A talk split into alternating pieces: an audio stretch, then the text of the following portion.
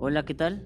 Bienvenido a este canal. En este capítulo te voy a compartir cómo sané mi relación con mi padre, cómo generé creencias absurdas en cuanto a él, cómo se genera mi peor herida emocional y cómo lo trabajo para de esta forma tener una familia unida y una relación increíble con mi padre. Así que quédate al final.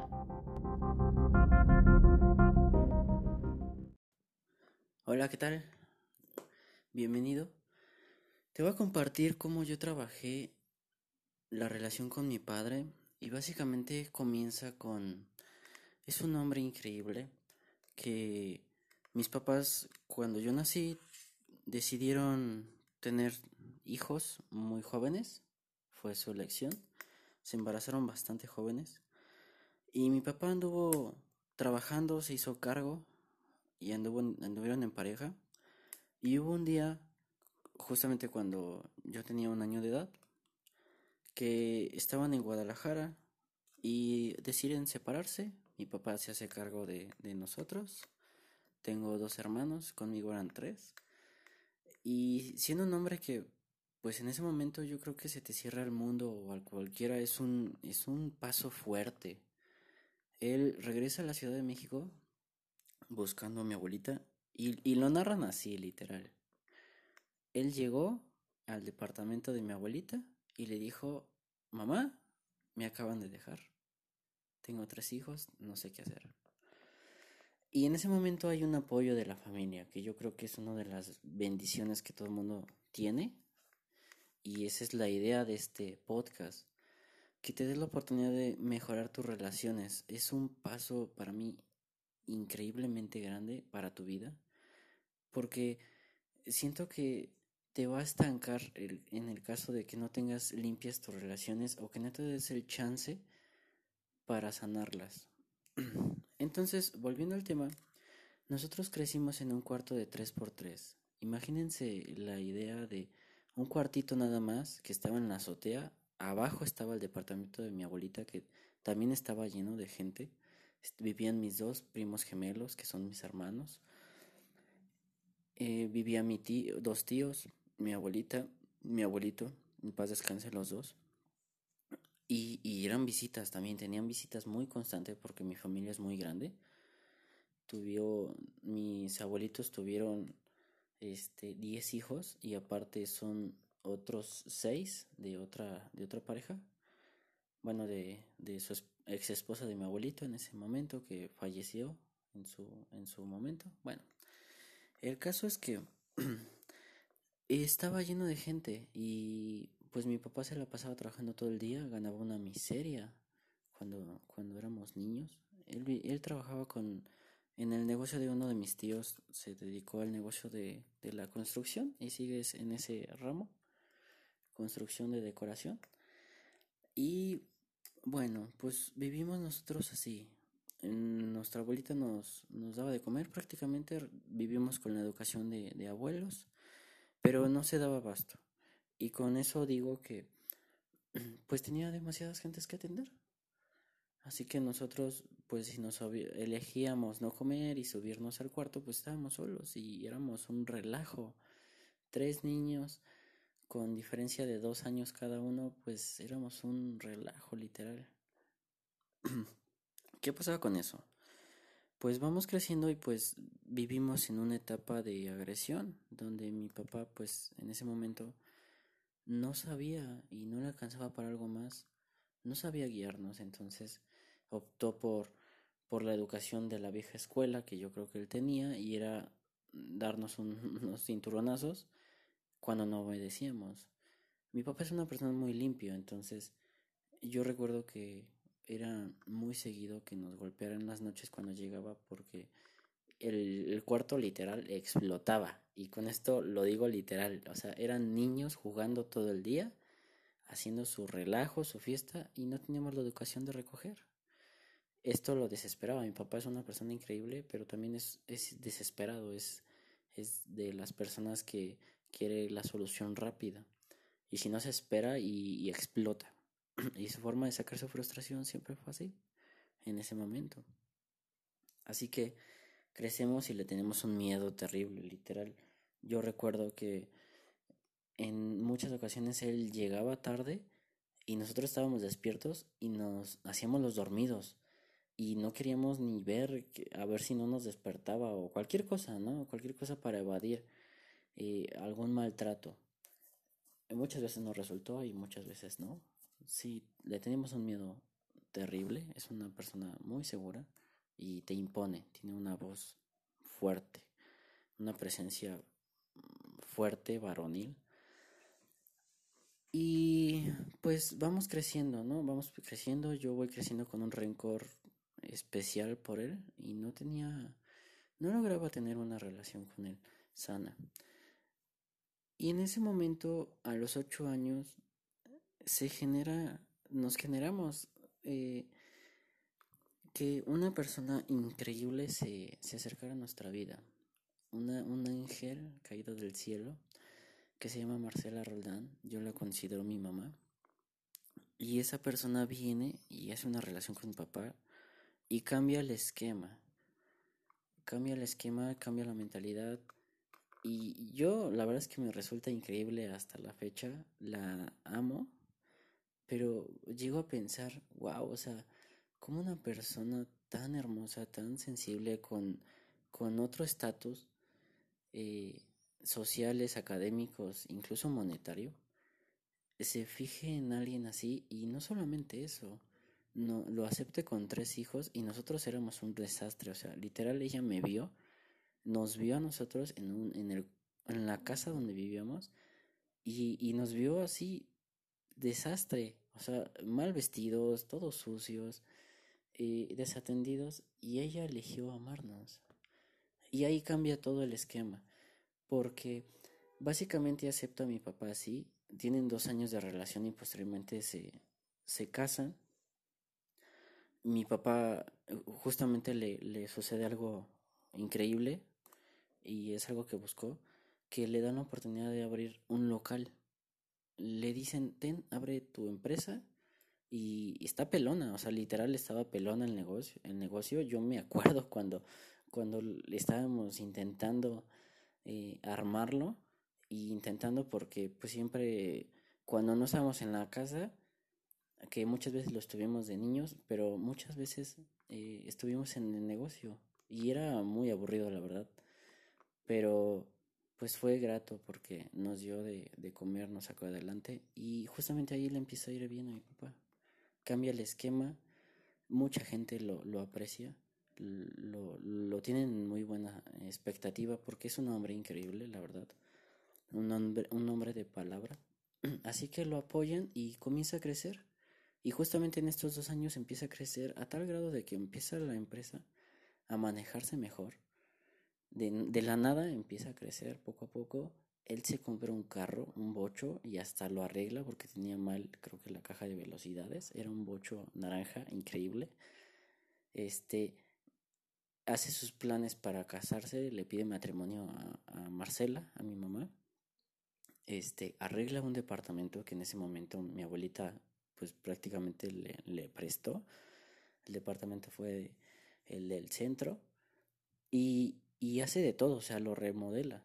Le pone estufa, cambia muchísimas cosas de ese departamento, le pone boiler, o sea, literal lo arma para llegar nosotros a ese espacio y cambiar nuestra vida. Y fue un cambio radical, literal. O sea, de vivir en un cuarto de 3x3, en una azotea, eh, con mucho frío, llegamos a un espacio de 90 metros cuadrados o más, creo que tiene.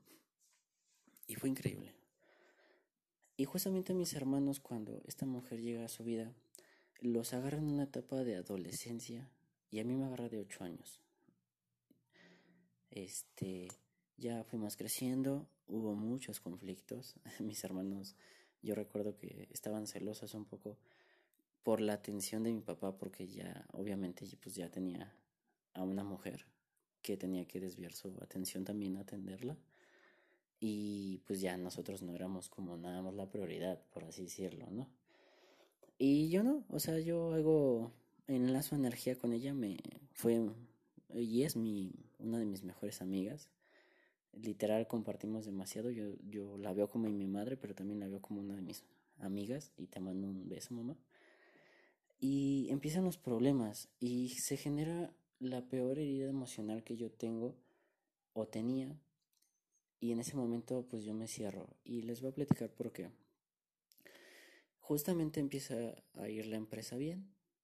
Eran muy pocos los casos que me dejaban a mí en casa y hubo días exactos en donde me dejaron en casa y mi mamá guardaba dinero en la habitación de, de, mi, de mis padres y poco a poco ese dinero se iba perdiendo y ellos no se explicaban por qué. No se explicaban si, si realmente lo guardaban muy bien o lo habían gastado y total que ese dinero no aparecía. Este, así que un día hacen como de varios, hacen un experimento y dejan dinero dejan dinero pues en su habitación, nos dejan a, a mí y a mi hermana. Y bueno, ese dinero lo toma mi hermana. mi hermana antes era muy buena mintiendo, ha trabajado a lo largo de su vida eso, sabe que no le funciona. Y mi hermana es un ángel, ¿no? Es, un, es una hermosura, tiene un carácter muy, fuerte muy, muy fuerte, imponente, pero líder al final de cuentas y es increíble. Pero bueno, en ese momento ella decide tomar ese dinero. Yo en, en esa ocasión, pues yo no me enteré para nada. En muchas ocasiones yo, yo esto ni lo supe. Yo era de esos osos que se dormía toda la, todo el día y toda la tarde, me despertaba súper tarde, a las 12 del día, 2 de la tarde, o sea, imagínense cuánto dormía. Y no me enteraba. Y en esa ocasión, eh, pues llegan mis papás, llegan tranquilos, este, se dan cuenta que no es el dinero y nos citan a los dos, ahora sí que los dos únicos responsables de eso, porque nos habíamos quedado en casa. Y nos citan e intentan hablar con nosotros. Y en ese momento pues surge una discusión, mi papá ya con el cambio de mentalidad que viene acompañado de toda esta transformación que inculcó mi mamá, donde ya no nos pegaba, donde fue más sensible con nosotros, estaba aguantándose porque no le dábamos respuesta. Y yo en ese momento, pues yo siendo honesto, le dije, yo no tengo tu dinero y no, no te puedo dar, ¿no? No te puedo dar tan cantidad, ni me acuerdo cuánto es. Y mi hermana pues diciendo lo mismo, con su, con su antiguo don de mentir a la perfección. Así que pues era un juego de poder de quién tenía la culpa o quién no. Y para hacerme, para hacerles la ahora sí que esta escena corta, pues mi papá en su desesperación eh, le cree a mi hermana y ya en su desesperación de que no encontraba el dinero y no sabía a quién atacar, explota por su humor, por su forma de, de solucionar las cosas rápido, de ahora sí, de, de ser impulsivo, y toma unas tijeras y decide cortarnos el cabello. Y en ese momento me sienta a la mitad de la sala y me tusa. Me tusa mi cabello, me tusa mi. Ahora sí que. mi esencia. Y, y genera una herida emocional muy fuerte en mí.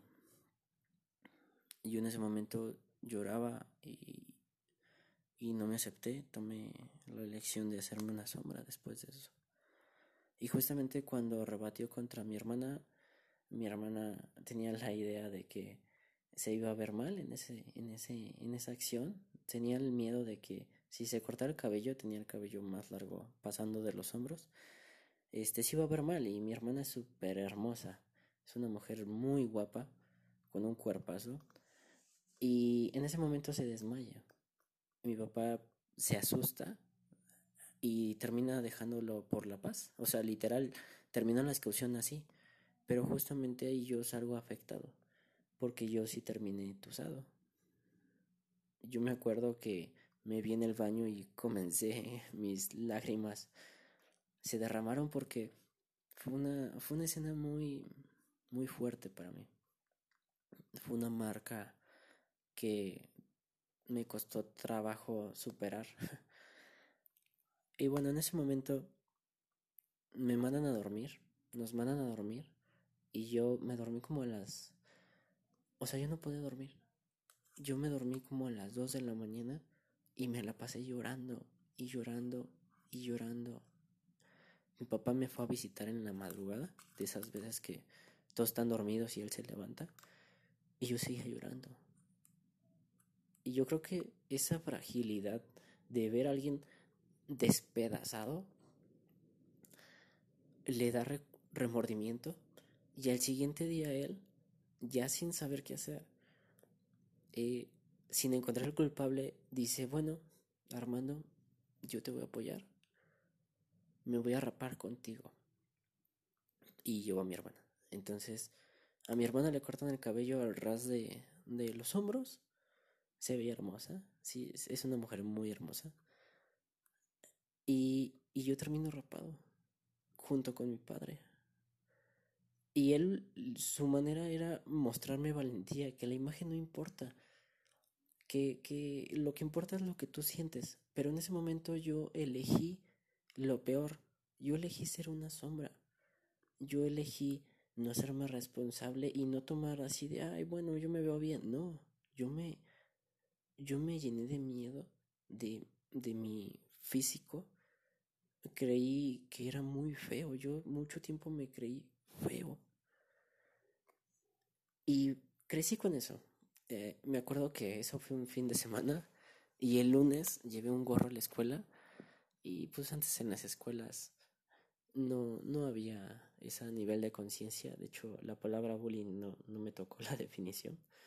Y pues entre compañeros pues te acaban. Y no fue la excepción. Me acabaron a mí. Entonces, eh, todavía sumó más esa creencia que, que, que tomé. Y me volvió una sombra. Yo no destacaba para nada. Yo en fotos ni quería salir. Yo me acuerdo que llevé me creció muy rápido el cabello, pero yo llevé una gorra de la América todos los días. Todos los días. Yo no sé cómo esa maldita gorra se, se sostenía porque nunca la lavaba. O sea, todo el día la tenía. Y, y afortunadamente mi maestra, que en ese entonces era de la primaria, pues no me, me permitió usarla. Sabía que yo estaba rapado, sabía que yo tenía un tema por eso. Y, me permitió usarla. Este. Pero bueno. Eh, el hecho estaba en que la creencia ya se había. Yo ya la había elegido. Y crezco, sigo creciendo. Se termina esa escena y yo tenía un peso terrible con mi padre porque a raíz de heridas emocionales y no serme responsable de lo que me tocaba, yo no podía tener una conversación con él. Yo le tenía un pavor y a la vez un rencor en y siendo una sombra yo no le pedía nada o trataba de no molestarlo, no podía tener una conversación. Literal era de una conversación con él era de ¿cómo estás? Bien. Ah, ya, se acabó. Yo no podía tenerle la confianza ni platicarle mis cosas. O sea, parecía más mi mamá, una mamá, una amiga, o y sus amigos de mi papá. Yo, yo les podía contar más a ellos que a mi, a mi propio padre. Y él no se daba cuenta de eso, o sea, él seguía en su mundo. Y esa es la idea pendeja. Esa es una idea muy, muy tonta que a veces nos formamos. No digo que todos, pero yo creo que a alguno le va a hacer resaltar esto porque creemos que ellos saben. Y hay, muchas veces no tienen ni idea de qué, qué hicieron, ¿no? ¿Y qué pasa con esto? Mis papás se separan después de, de unos años este, tienen un hijo que es mi hermano menor Luis, te mando un abrazo, un beso. Este, y se separan y ellos se van de la casa. Y para mí esa etapa fue dura porque yo les comento que yo hacía clic con mi mamá y tuve muchos problemas con ella, sí, pero yo sabía que ella siempre me escuchaba y que, y que en algún momento si yo me portaba rebelde o algo me pasaba, yo sabía que contaba con ella y era mi, hora, era mi zona, ¿no? Y se van. Entonces yo seguí en la universidad y justamente mi mamá un buen día me, me habla, justamente cuando yo tenía más materias. Me llama y, y me dice, oye, fui a un curso, me cambió la vida, estaba muy mal y ahorita logré hacer mi empresa. y quiero que vayas, hermano. Y yo así de cómo, ¿no? Y me dice, yo te lo pago. Y, y termino aceptando. El curso era en Querétaro. Imagínense, fue un caso porque la escena es, vete a Querétaro, pídele permiso a tu papá, que para eso les digo que yo no tenía conversación con él. Mi conversación era nada buena. Y yo cuando les pedía permiso muchas veces yo le mentía a mi papá porque tenía miedo de que no me diera el permiso. Hubo como mucha restricción de en, mi, en mi niñez de que si se decía no y ya no podías arrebatarle y no había opciones.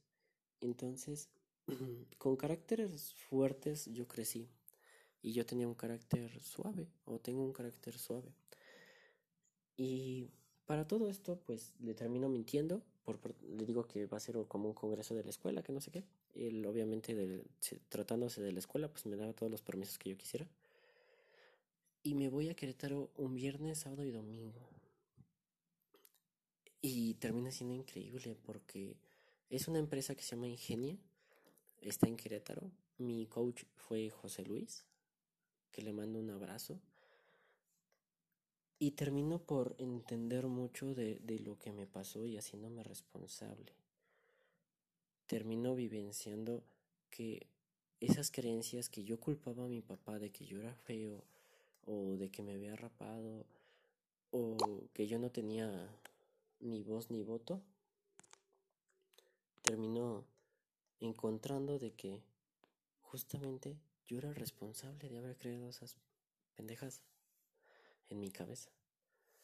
Y rompo con un chorro de cosas y termino perdonando a mi papá. Y fue increíble porque en el proceso no se requirió ni siquiera su presencia, ni que yo le reclamara esto. Yo creo que hasta la fecha muchas cosas estas que yo sentía por él no las supo. Y yo no se las quise contar porque yo sabía que lo iba a herir. Obviamente hay una palabra de mi papá que, que se me hace un poco, se me hace sabia generalmente, y es, tus hijos van a ser tus jueces. Y él tiene esa creencia de que un día cuando él se retire de este mundo, los jueces vamos a ser nosotros, sus hijos. Así que yo con esa idea y esa creencia, pues yo no quería herir, yo no quería seguir el, patrón de herir, herir, herir a, a, la gente de mi vida, porque esa era la temática, ¿no? Yo, yo alzo la voz y, y, a la chingada, yo no sé, yo no mido mis palabras, ¿no? Eso fue lo que con lo que yo creí, crecí. La familia de mi vida tiene el carácter fuerte y dicen las cosas como las piensa. Así que me resultó increíble porque por medio de visualizaciones pues sano la relación con mi padre. Y regreso yo transformado, incluso lo enrolo al proceso y ahí rompí con eso y comienzo a tener una confianza con mi papá enorme, sin herirlo, siendo neta con él. Este, se da, se da cuenta que yo soy, todos mis hermanos somos muy diferentes.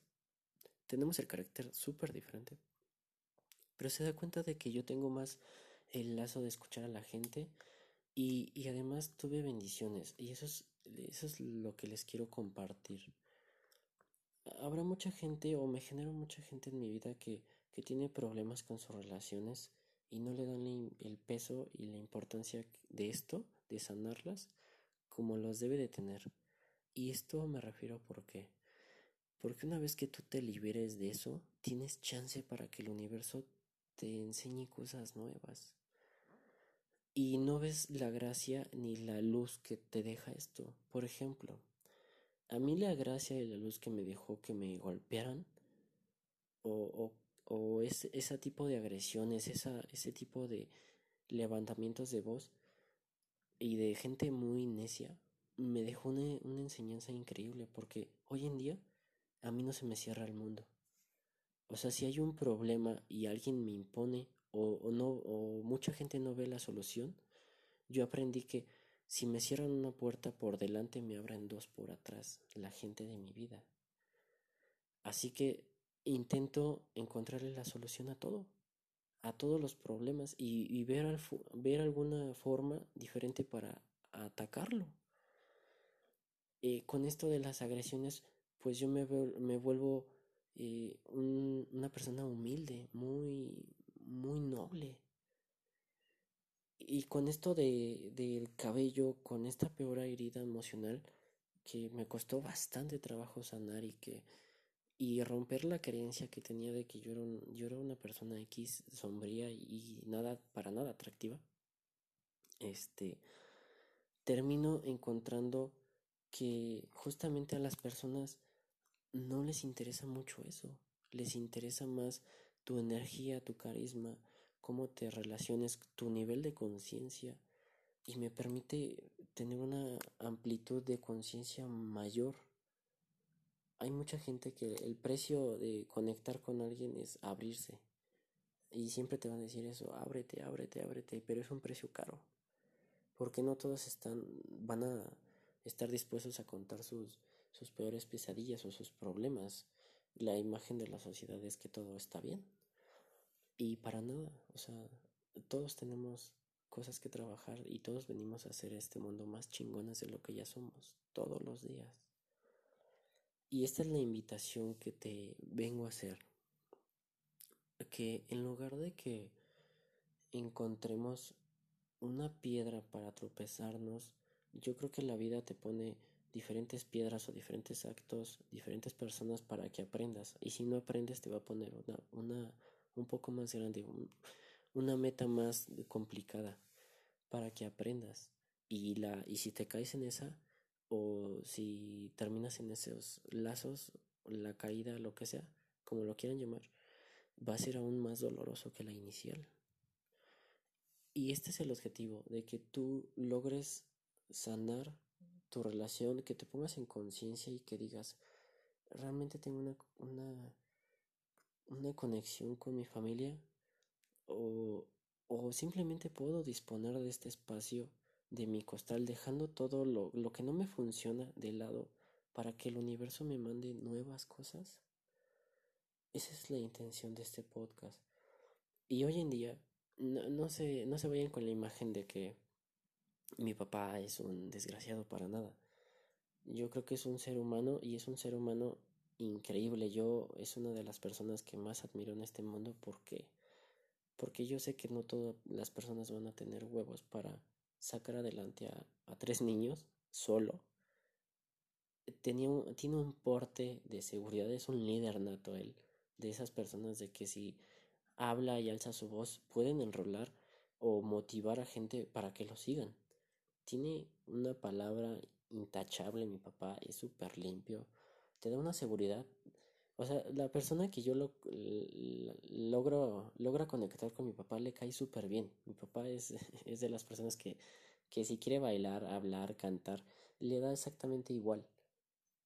Él lo hace, es auténtico en ese sentido. Entonces es una persona increíble, tiene, tiene su empresa, salió de la nada, y ha sido capaz de, de crecer. Obviamente tiene sus, sus cosas que trabajar como todos, pero yo lo veo y digo, esta persona es increíble y estoy muy agradecido con él. Y gracias a la vida por mandarme ese tipo de aprendizajes y enseñanzas de alguien así. Porque eso me permite estar donde yo estoy. Donde yo, a pesar de que mi crecimiento ha sido variable, yo soy muy independiente, como, como les comenté en Querétaro. O sea, literal a mí nada más me dieron la dirección. Imagínense la escena de mi, de mi proceso. Yo llego a Querétaro con el dinero justo para mi estancia y me dice mi mamá, bájate en la estación de micro de la central de autobuses de Querétaro, bájate ahí y tomas un taxi y te vas a tal localización. Yo llego al curso, eh, era una bodega industrial, una, un estilo de bodega industrial, y no había nada, era como muy solitario. Y obviamente yo me asusté, pero así yo crecí, con esa autonomía, o sea, yo soy demasiado independiente y así me formaron. Y eso es todas las bendiciones que yo veo ahora de mi vida, que antes me quejaba, yo los veo como bendiciones hoy porque eso me define, eso me permitió ser, o sea, si el día de mañana me dicen, es que tienes tienes que mudarte, yo agarro mis cosas y solo me puedo mover. No necesito de nadie, yo me puedo cocinar, yo puedo hacer todo. Y no necesito la atención, porque aprendí a amarme a mí mismo, a aceptar que la gente de mi vida para eso les alcanzó. No era que no me quisieran dar más. En ese momento no contaban con más y eso fue lo que me tocó. Y en lugar de hacerme una víctima, elijo encontrar la luz de todo y tomarlo para bien, aprender de ello y elegir qué quiero para mi vida en este momento. Y justamente atraigo cosas más del universo porque suelto mi pasado. Entonces, te invito a que le des una checada a tus relaciones, a que identifiques qué cosa te está pesando más. Y si tienes la lección, tienes la oportunidad y tomas la elección más bien de sanarlo y de soltarlo sin herir a nadie, bienvenido sea. Este curso no es el único método que existe para, para que tú tengas una relación en excelencia, desde, luego que no.